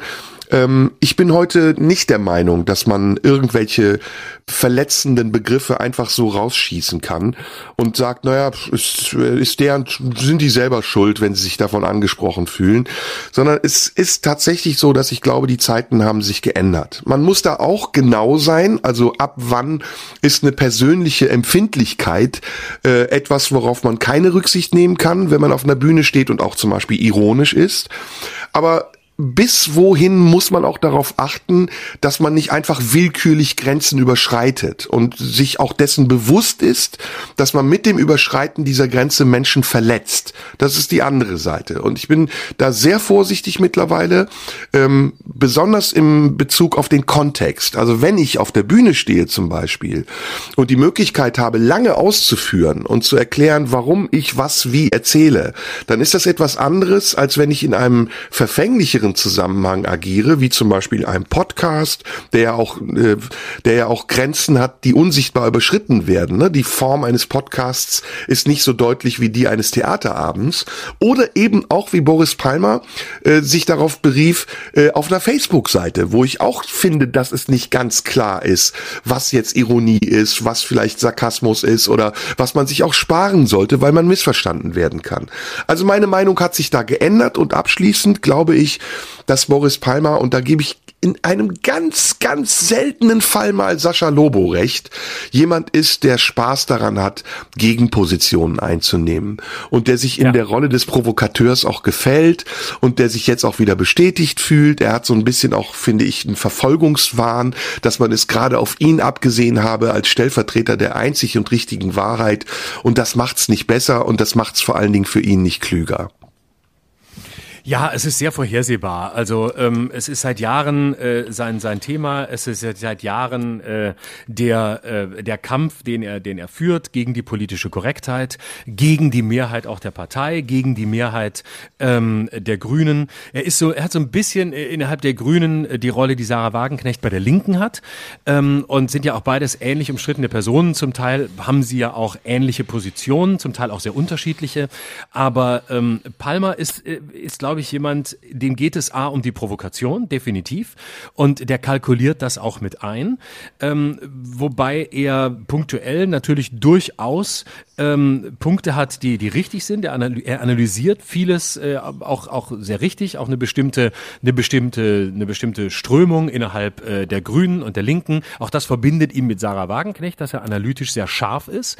Ähm, aber was er dann draus macht, ist eben, ist eben wirklich ähm, grenzüberschreitend. Und das weiß er auch. Und das sind diese Geschichten, die man schon von früher kennt, ähm, als er von einem Studenten nachts auf dem Fahrrad in Tübingen angesprochen wurde, ähm, der, der irgendwie gar nichts von ihm wollte, gar nichts Schlimmes, wo, den er dann beschimpft hat, wo er vom Fahrrad gestiegen ist ähm, und man sich denkt, oh, hast du das nötig? Oder ähm, die Geschichte, welche Gesellschaft soll das abbinden, als er Menschen, die andere Hautfarben hatten, im Magazin der Deutschen Bahn gesehen hat. Also alles so vorhersehbare Dinge, als er sich in den Streit von Jens Lehmann und Dennis Aogo eingeschaltet hat, äh, wo er auch das N-Wort äh, benutzt hat und das Wort Pimmel dahinter, was dann am Ende ironisch war, wa- wo er behauptet hat, es sei Satire gewesen, was es sicher in dem Zusammenhang auch war, wobei man als Politiker vielleicht die Finger von Satire lassen sollte, wenn man nicht versteht, wie das Geschäft funktioniert.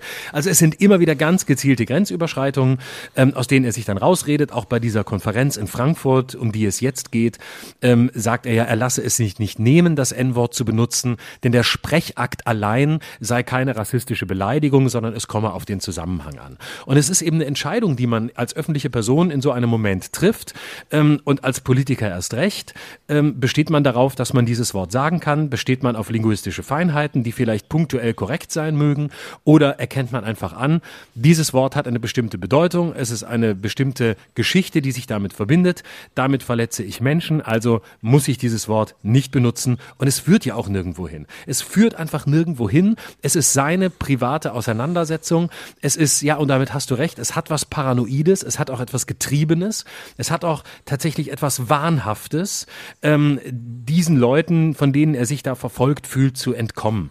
Und es ist einfach eine Scheindebatte. Es bringt niemandem etwas. Die Diskussion darüber, welche, welche Bedeutung dieses Wort hat, ist ausdiskutiert. Man kann es sich auch einfach sparen und man kann auch gerade in seiner Rolle zu wichtigeren Themen übergehen äh, und zu Themen übergehen, die, die wirklich entscheidend sind. Und er ist ja, er ist einfach ein, im tiefsten Innern ist er getroffen davon, dass er keine größere Rolle spielt innerhalb der Grünen. Er wäre gerne ähm, der Nachfolger von Winfried Kretschmann, der er nie werden wird. Er fragt sich, warum nicht, weil gerade in Baden-Württemberg sind die Grünen ja tendenziell eher konservativ und damit auch erfolgreich.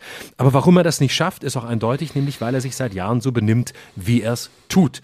Und ähm, weil er, weil es ein, weil es letztlich ein, ein, ein Geschäftsmodell ist, von dem man sagen muss, ähm, ja, es ist, es ist leider sehr vorhersehbar. Und die Provokation mit dem Judenstern ist natürlich genau die Fortsetzung und genau die Umkehrung, die viele Rechtsextremisten immer behaupten. Und das macht es, das gibt dem Ganzen nochmal rhetorisch neuen Sprengstoff, weil das ist das Spiel, das die Rechten immer gespielt haben. Naja, wenn wir nicht dürfen, wenn man uns unterdrückt, dann ist das ja wie ein Judenstern. Das heißt, die ganze Geschichte im Grunde einmal umzudrehen und sich selbst zum Opfer zu machen, das ist schon sehr billig und das hat er auch intellektuell einfach nicht nötig.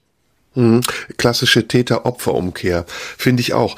Jetzt muss man aber vorsichtig sein. Ne? Also ich finde, es wird hier oft mit zweierlei Maß gemessen und ähm, da muss man meiner Meinung nach auch ein bisschen genauer hinschauen, um zu wissen und vielleicht auch um zu sagen, sagen zu können, wo denn diese Grenze ist, diese ominöse Grenze, von der ich gesprochen habe. Du erinnerst dich vielleicht an das Beispiel, wir hatten es hier in unserem Podcast besprochen von Valulis Daily, wo ich ja gesagt habe, da ist eine Passage drin gewesen, in der ein bestimmtes Türkenbild äh, propagiert wurde. Es war so ein dämlicher Witz am Ende. Gott sei Dank haben wir keine Witze über Ziegen gemacht.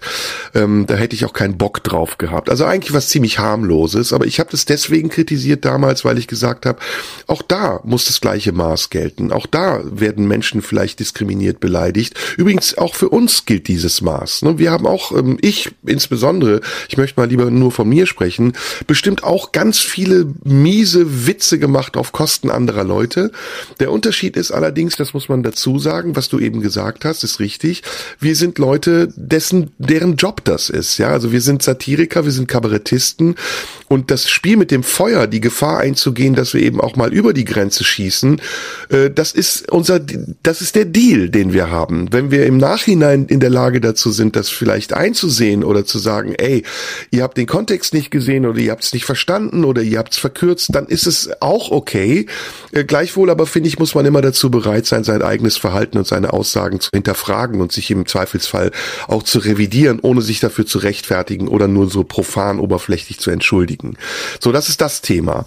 Ähm, Andererseits aber muss man dazu sagen, gibt es auch eine gestiegene Empfindlichkeit und eine, eine, einen Hang, eine Tendenz dazu, sich äh, mit Identitäten zu, zu, zu, ja, so wie äh, ins Identitäre, sagen wir mal so, ein, ein Hang zum Identitären, wo nun jeder wirklich anfängt, sich zu etwas Besonderem zu machen und zu sagen, ja, aber das, was der gesagt hat, das hat mich jetzt getroffen das haben wir hier auch gesagt, persönlich getroffen zu sein oder persönlich verletzt zu sein von einer Aussage, die in einem Kontext gemacht wurde, der definiert war und zu der man nicht, äh, äh, zu dem man nicht gezwungen wurde. Ja, niemand wird gezwungen, in ein Theater zu gehen. Niemand wird gezwungen, einen Podcast zu hören.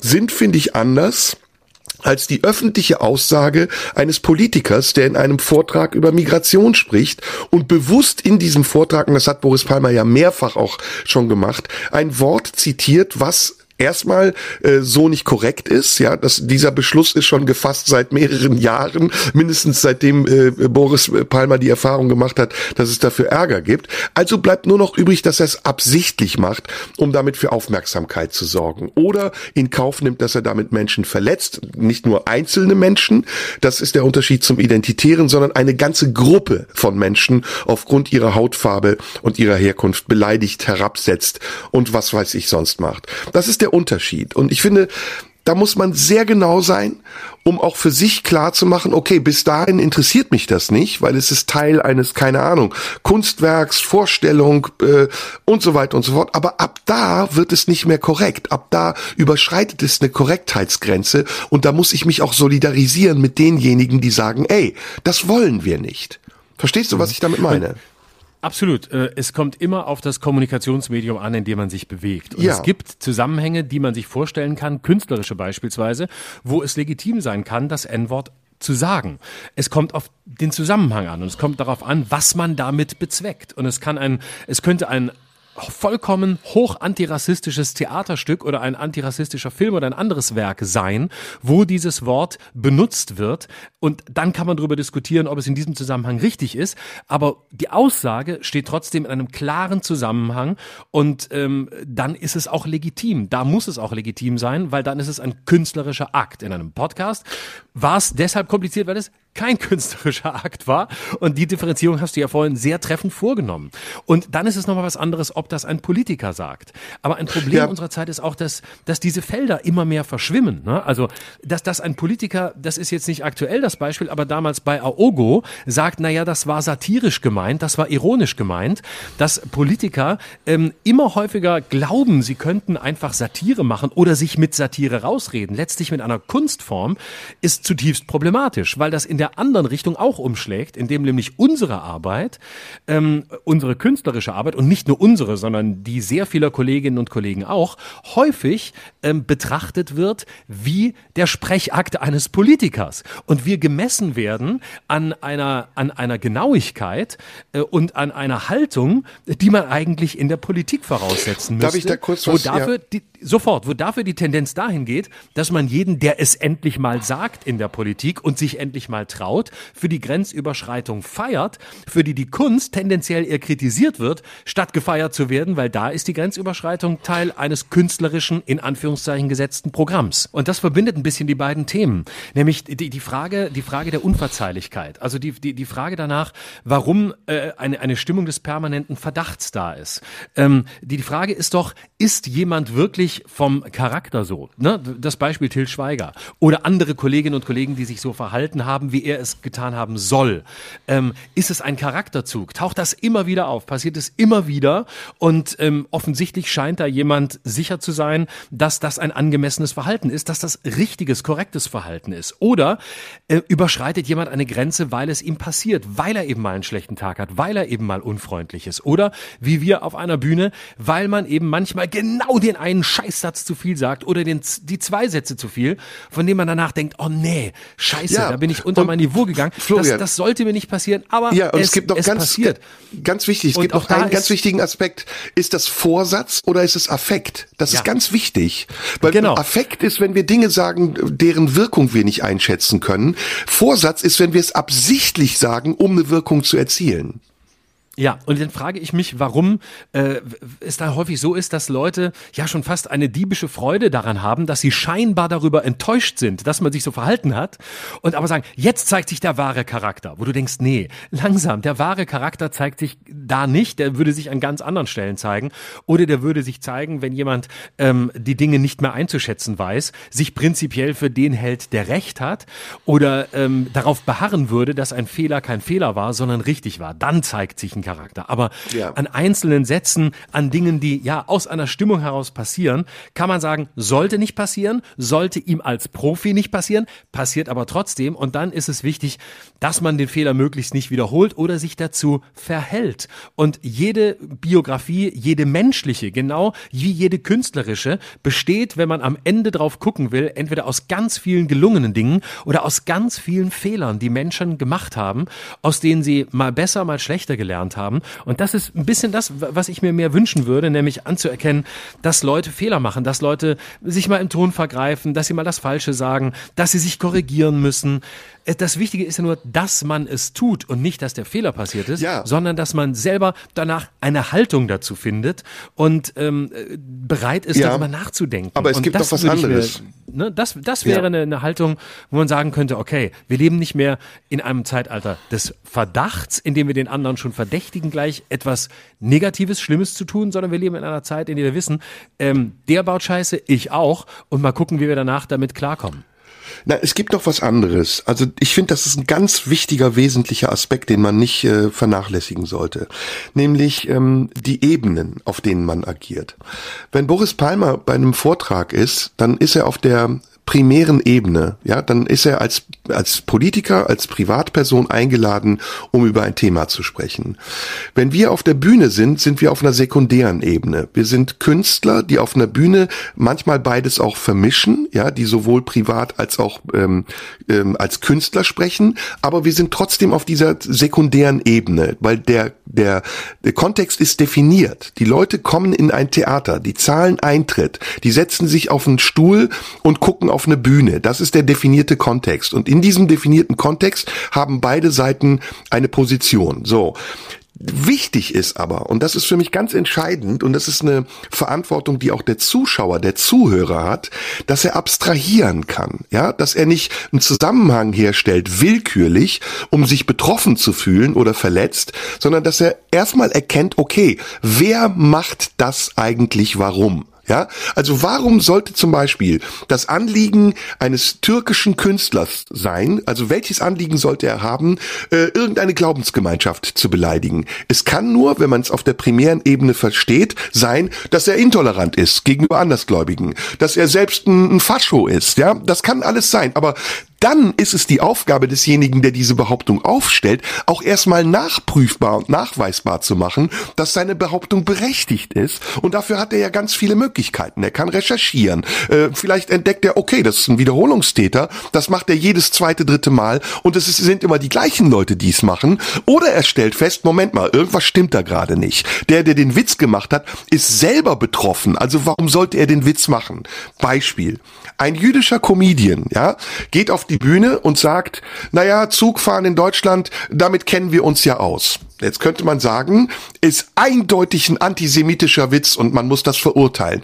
Man könnte aber auch sagen, der jüdische Comedian persifliert damit etwas, was ihm selbst widerfahren ist, um deutlich Ja. zu machen, wie es wirkt. Ja, es ist vielleicht sogar schon eine dritte Ebene, auf der man es verstehen muss. Anderes Beispiel. Marek Fies, geschätzter Kollege, den ich ganz toll finde. Ich hoffe, es geht ihm mittlerweile besser. War eine Zeit lang ja mal nicht so.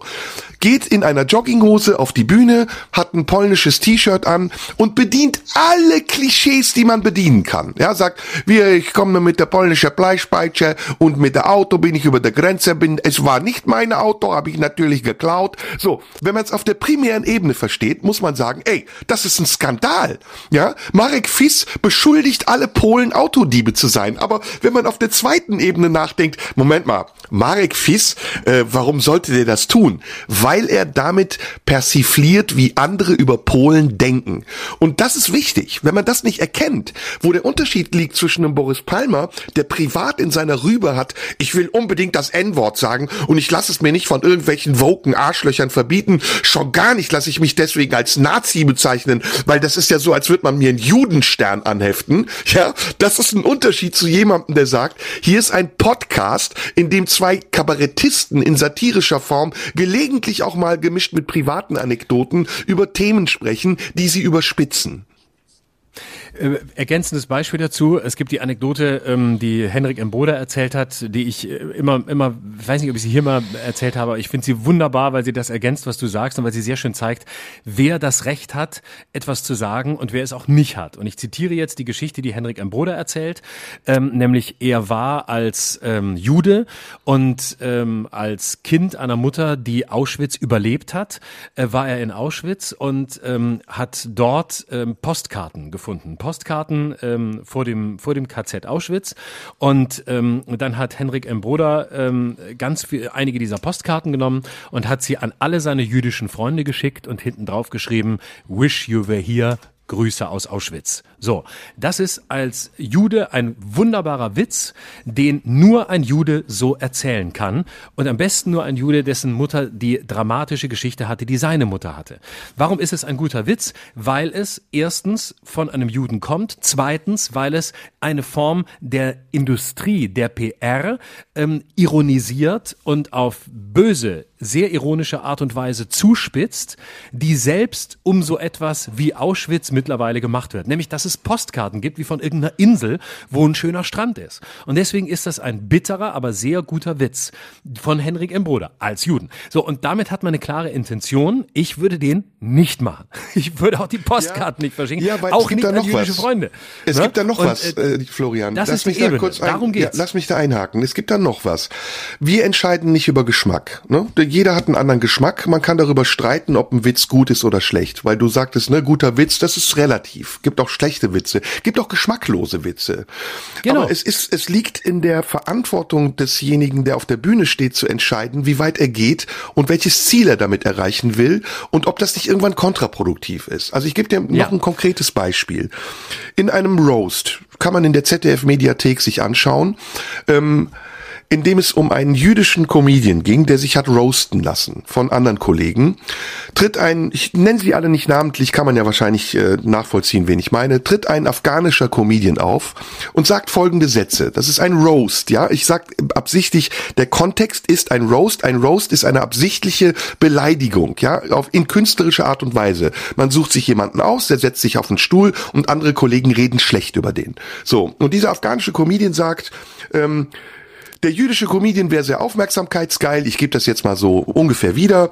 Und auch auf Twitter äh, hätte er nicht so viele Follower. Glücklich wäre er erst, wenn er sechs Millionen Follower hätte.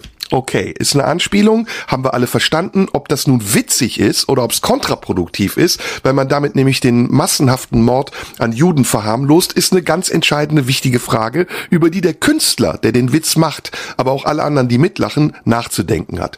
Es wird aber noch schlimmer.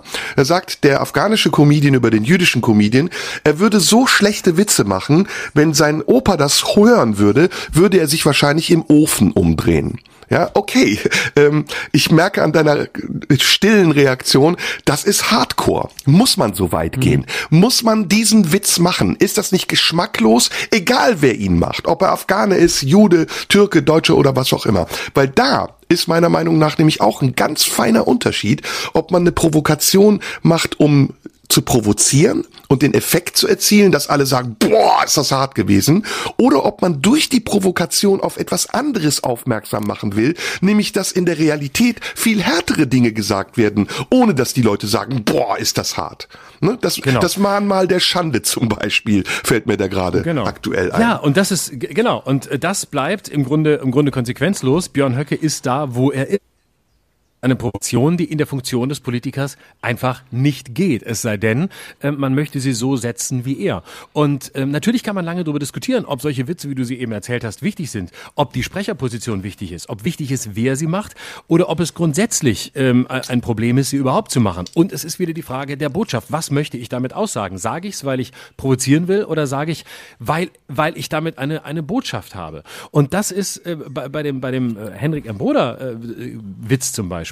Ich habe den äh, immer im, im Bekanntenkreis erzählt und es gab auch Deutsche, die gesagt haben, ich finde nicht, dass ich als jemand, der den gehört hat, darüber lachen darf. Ähm, das wiederum sehe ich anders. Ich finde, ich darf auch als Deutscher darüber lachen, wenn ich den Witz gut finde, ähm, weil für mich in dem Moment entscheidend ist, was damit ausgesagt wird. Es ist nicht die Provokation und der Provokation willen, sondern es ist die Kritik einer, einer Postkartenindustrie. Es kommt von jemandem, der für mich, für meinen Geschmack, und jetzt sind wir sehr individuell, äh, befähigt und legitimiert ist, das zu erzählen. Aber ich, auch als Nicht-Jude, darf darüber lachen. Ich Ich respektiere frage aber nicht, auch, wenn ich andere darf. Deutsche sagen, Ich denke nachher wenn andere, nach, warum ich gelacht genau. habe. Ich respektiere auch, wenn andere sagen, boah, nee, kann ich nicht drüber lachen, weiß ich nicht, ähm, finde ich nicht gut. Auch in Ordnung. Legitime Haltung. Mhm. Also man darf sich auch als User, als Empfänger ähm, einer Nachricht oder eines Witzes entscheiden, ob man darüber lachen will oder darf. Und es ist auch okay zu sagen, ich darf darüber nicht lachen, ohne dass man denjenigen dafür kritisieren muss, dass er sich selbst zensiert. Es ist eine individuelle, eine freie Entscheidung. Und noch ein Punkt zuvorher, weil du gesagt hast, Palmer, Palmer sagtest du, kommt da als Politiker, als Privatperson. Nur ein, ein kleiner, aber feiner Unterschied. Palmer kommt genauso wenig wie wir als Privatperson. Palmer ist Politiker. Wenn Palmer erst recht, wenn er auf einer Konferenz auftritt, in der es um Migration geht, ist da nie privat. Der ist da immer Politiker. Der wird immer Politiker sein und das auch zu Recht. Und der wird an dem gemessen, was er als Politiker sagt. Was er zu Hause sagt, wenn er, wenn er beim Abendessen sitzt und niemand zuhört, wie er dann das N-Wort benutzt, scheißegal. Das interessiert uns nicht. Aber sobald Palmer auf einer Bühne ist, ist er Politiker und wird an dem gemessen, was er als Politiker sagt. Wir sind in dem Moment, in dem wir auf einer Bühne sind, auch Kabarettisten, sind aber in einem in einem zwielichtigeren Bereich im positivsten Sinn, weil wir beispielsweise hier in einem Podcast natürlich keine Show machen, nichts Inszeniertes machen, zwar in einem Semi-Kunstraum sind, aber gleichzeitig miteinander sprechen und privater, persönlicher sind, als wenn wir eine Show machen, wo, wir, wo man klar sieht, hier hat jeder Satz eine Funktion, hier steht alles in einem ganz bestimmten Zusammenhang in einer Zielrichtung. Mhm. Also ich finde, es ist da ein Unterschied, wo man Geld für etwas bekommt. Und es gibt ja auch in anderen Genres diese über diese Überlappungen. Ne? Und jeder kann die unterscheiden. Zum Beispiel weiß jeder, was eine fiktive Story ist. Ne? Wenn du einen Film siehst und äh, da gehst du ja auch nicht davon aus, dass das echt ist, sondern du weißt, der Tatort ist, das sind Schauspieler, die das spielen. Es gibt aber es gibt aber Hybrid Formen davon, wie zum Beispiel eine Dokumentation. Ne? Bei einer Dokumentation weißt du nicht, ist das jetzt echt, ist das gestellt. Und dann gibt's auch noch Mischformen wie eine halbfiktionale Geschichte, in der Dokumentationen nachgespielt werden. Ja, also das sind dann Schauspieler, die etwas Echtes nachspielen. All das kann man unterscheiden. Und all das ist auch möglich. Also für Menschen, die dazu in der Lage sind, zu abstrahieren, ist es möglich. Deswegen sage ich, ist ganz wichtig, diese Interessen auch zu ordnen. Ja, wenn jemand ein Interesse daran hat, seine identitäre Einstellung zu propagieren, zu vervielfältigen, dafür eine Plattform zu finden und dich benutzt, um ein absichtliches Missverständnis deiner Arbeit herzustellen und damit andere auf seine Seite zu ziehen, die es nur verkürzt wahrnehmen oder gar nicht wahrnehmen, was es wirklich war, dann ist das genauso unlauter wie jemand, der auf eine Bühne geht und einfach einen Witz macht, um zu gucken, was passiert, wenn er Leute beleidigt. Und das ist auch ein Unterschied mhm. übrigens zu unserer Arbeit. Ich denke, jeder, der uns hört, jeder, der uns kennt, der weiß, dass die Hintergründe unserer Arbeit, die Idee, die wir von unserer Arbeit und von uns haben,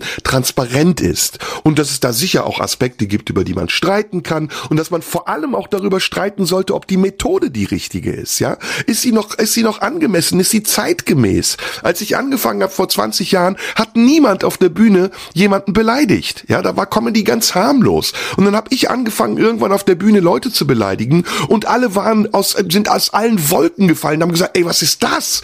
Und ich habe immer erklärt, warum ich's tue. Ich habe gesagt, ich will nicht der Underdog sein. Ich will nicht der Türke sein, der einen Türken spielen darf, sondern ich möchte mir das Recht nehmen, ein unangenehmer Deutscher zu sein, ohne dass man mich fragt, woher ich komme und warum ich's mache. Und vielleicht hat sich das in mir dann irgendwann so etabliert und verselbstständigt, dass ich selbst nicht mehr gemerkt habe, dass diese Rolle nicht mehr funktioniert, weil klar ist, dass es ein Trick war, ja? Und diese, dieser, dieses, dieser Trick war so durchschaubar, dass die Leute auch nicht mehr überrascht werden konnten. Also ist meine Aufgabe, das meinte ich eben mit Verantwortung, mich zu hinterfragen. Ist das noch angemessen, was ich mache? Ist das noch zeitgemäß, was ich mache? Und genau das tun wir ja. Also ich ändere meine Programme. Mein neues Programm heißt nicht mehr Hassprediger, sondern Seelenheiler. Ist eine Kehrtwende um, wie äh, Baerbock würde sagen, 360 Grad. Ja, aber aber das müssen wir tun und deswegen liegt da Verantwortung auf jeder Seite. Und um am Abschluss, um am Ende nochmal auf Boris Palmer zu kommen wenn es nicht nur die Provokation ist, ja, sondern wenn es auch eine Masche ist, weil ich glaube, es ist bei ihm eine Masche, die etwas mit einer Unzulänglichkeit zu tun hat, dann möchte ich es ihm nicht mehr abnehmen. Dann möchte ich nicht der Zuschauer seiner Show sein. Und ich hätte es viel lieber gehört oder gelesen, dass die Leute sagen, weißt du was, Boris, sag so oft das N-Wort, wie du willst, aber wir laden dich nicht mehr ein. Mach's zu Hause in deiner Küche oder in Tübingen auf dem Marktplatz. Von uns wirst du nicht mehr eingeladen. Und das ist zum Beispiel der Punkt, der mir mir in dieser Frage fehlt. Denn auch die Veranstalter ja. haben sich meiner Meinung nach nicht eindeutig genug distanziert. Und es ist, ähm, ja, es ist einfach auch eine Sache bei ihm gerade besonders, bei dem man den Eindruck hat, es ist eben persönlich, es ist ein bisschen, es ist privat, er hat da ein Lebensthema und er arbeitet sich daran in einer sehr unproduktiven Art und Weise ab. Und das hat diese ja fast paranoiden Züge, dass er sich als Privatmann offensichtlich verfolgt fühlt von diesen Zuständen, dass er einen Kampf führt, den er unbedingt gewinnen will, gegen einen Feind, den er ausgemacht hat. Und das mindert natürlich seine Qualität als Politiker. Ähm, wenn er solche Lebensthemen hat, fair enough. Es kann sogar dieses Thema sein. Es kann sogar der Kampf gegen Identitätspolitik sein. Aber dann muss er trotzdem in eine Form gegossen werden, die der des Politikers angemessen ist. Genau wie wir das, was wir tun, auch wenn es uns persönlich bewegt, in eine künstlerische Form bringen muss, damit es nicht privat, nicht beleidigt und nicht in einem Kampf führt ähm, und als solcher wirkt, der dann denjenigen, der ihn führt, vor allem auch klein macht und das eigentliche Anliegen dahinter unsichtbar werden lässt. Denn manche Argumente von Boris Palmer, die jenseits des N-Worts waren, waren analytisch gar nicht falsch. Waren Ja, aber das andere ist ein kalkulierter aber das sieht, Tabubruch. und genau, Das und das andere ist sieht ein man aber nicht kalkulierter mehr. Tabubruch. Genau. Mhm. Weil der Tabubruch von demjenigen, der eigentlich das Anliegen hat, über alles gestellt wird und dann reden alle nur noch über diesen Tabubruch Ja. und damit macht man sich selbst zu klein. Und da sehe ich den entscheidenden Unterschied. Das ist ein kalkulierter Tabubruch, wie auch in dem Beispiel, das ich von den beiden Comedians gegeben habe, während anderes Mittel zum Zweck sein kann. Ja, das ist das, was ich beschrieben habe über Religionsgemeinschaften, die sich beleidigt fühlen und nicht hinterfragen, warum macht der das eigentlich? Solange es Mittel zu einem Zweck ist, der definiert, erkennbar oder nachweisbar ist, Genau. ist es anders, als wenn es ein kalkulierter Tabubruch ist, bei dem es nur um den Effekt der Grenzüberschreitung geht. Wunderbar. So. Das war doch wieder sehr lebendig. Fand Mann, ich auch. Mann, Mann. Genau. Und wir haben jetzt einen freien Tag vor uns. Tag der Arbeit hätten wir auch drüber sprechen können, machen wir aber das nächste Mal.